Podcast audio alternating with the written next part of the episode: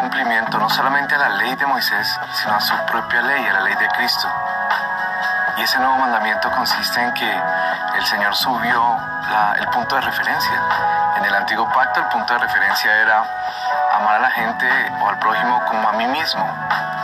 Pero en el nuevo pacto ahora en Jesús el mandamiento es amar a la gente como Él nos amó. Es decir, que ahora el